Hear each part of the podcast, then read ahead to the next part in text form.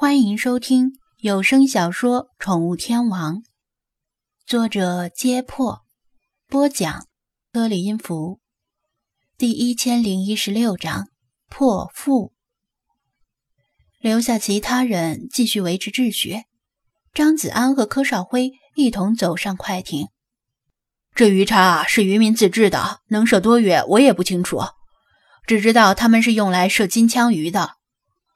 柯少辉小心地拿起鱼叉，不让尖的那头对准人，以免误射。毕竟这是渔民自制的东西，质量没有任何保证。金枪鱼，张子安听着新鲜。滨海市有金枪鱼？他从小在这里长大，没听说过哪个渔民捕到过金枪鱼。柯少辉摇摇头：“这个嘛，据我所知是没有的。”但是，据那些渔民所说，有人在滨海市外海目击到金枪鱼。你知道，金枪鱼体重几十公斤，身上全是肌肉，游速非常快，在空旷海域啊，可以轻易达到时速五十节以上，冲击力非常强，需要远洋围网渔船才能够捕捞，造价极贵。但我国的渔船呢，以近海拖网渔船为主，捕不到金枪鱼。但是为了捕金枪鱼而买新船也不现实，因为远洋围网渔船的单价在一亿人民币以上。于是那些渔民就想办法自制了鱼叉枪，打算用鱼叉来捕捞金枪鱼，捕到之后卖给本地的日式料理店。他又补充道：“我们没收他们的鱼叉枪，不是因为他们捕金枪鱼，毕竟金枪鱼不是保护动物。”而是因为他们在禁渔期还要偷偷出海捕鱼。张子安明白了，这金枪鱼显然是被世华吸引过来的，被本地渔民看到后，知道金枪鱼的经济价值很高，但金枪鱼游速太快，拖网渔船涂炭奈何，他们就凭借劳动人民的智慧，制造出鱼叉枪用来射鱼。渔民自制的鱼叉枪是不会考虑什么质量保证和安全性的，唯一的要求就是劲大、射程远，否则拿金枪鱼没办法。就像农民自制礼花弹和二踢腿似的，那口径一个比一个粗，拼命往里面塞火药，生怕炸得不够响。这根鱼叉枪的外形比较简单，就像是。把一柄带倒刺的标枪装到一杆枪上，还附带有一个钢瓶气罐，利用高压气体发射。张子安琢磨，这把鱼叉枪也许可以解决燃眉之急。他把自己的想法告诉了柯少辉，又找来消防员一起商量。大家都觉得这个计划有一定的可行性。说干就干，他们找来粗缆绳，一头绑住鱼叉的尾端。另一头绑在快艇的船尾，为了以防万一，消防员和渔政人员再次清场。这次主要是让快艇和京师连线后方的吃瓜群众撤离。如果鱼叉射偏了，没射中井，而是射中了人，那就麻烦了。一切准备就绪后，由一位全副武装、且受过射击训练的消防员站在五米远的距离，用鱼叉对准京腹。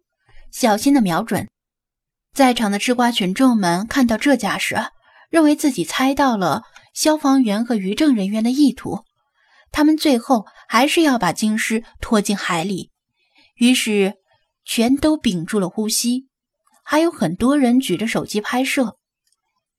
瞄准好之后，消防员扣动扳机，砰的一声轻响，锐利的鱼叉。在高压气体的推动下，笔直的破空而出，在人们的眼中只留下一道银色的残影。噗的一下，准确的没入经腹，只露出一半在外面。大家忐忑的等了一会儿，发现伤口几乎连血都没喷，只是稍微渗出了一点血。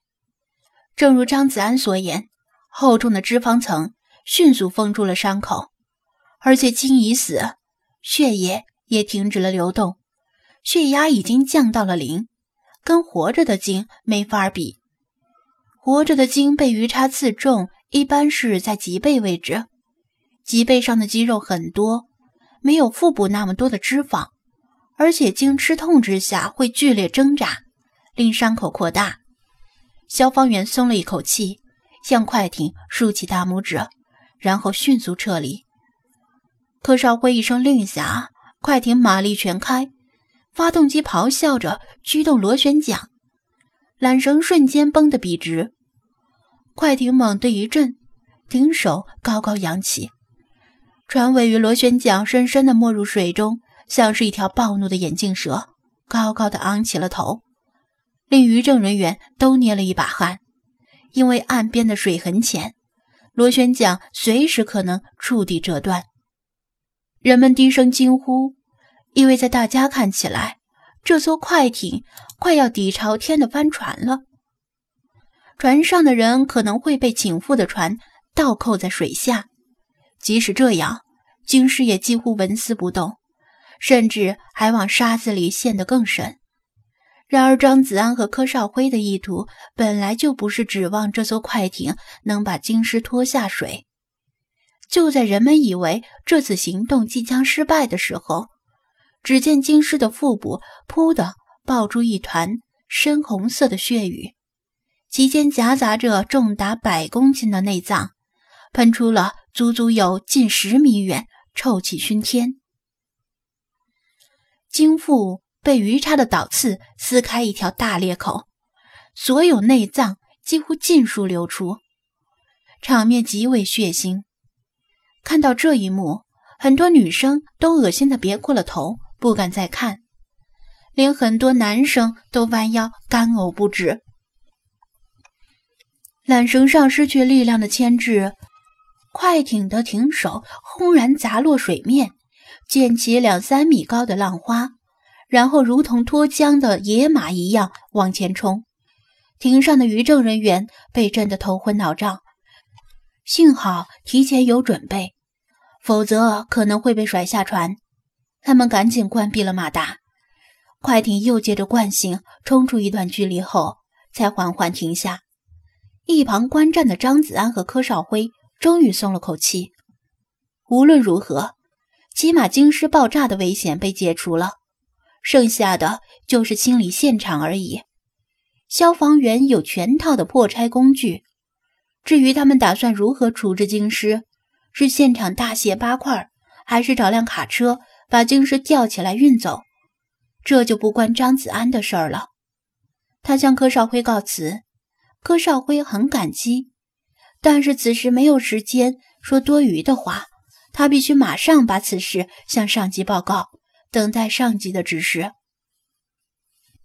接着，他又去跟老黄和小智说了几句话。小智早被现场的一幕惊呆了，嘴巴半天都合不上，同时也很惋惜这头青就这么死去了。小智的母亲早被刚才的一幕恶心的不行。连声催促父子俩离开，赶紧回家吃饭。随着腐臭的味道蔓延，吃瓜群众们也受不了了，不用劝力，便纷纷自行离开，或者走到更远的位置看热闹。张子安叫上弗拉基米尔，步行回到武林神光停放的位置，然后开着车回来，载上冲锋艇，返回宠物店。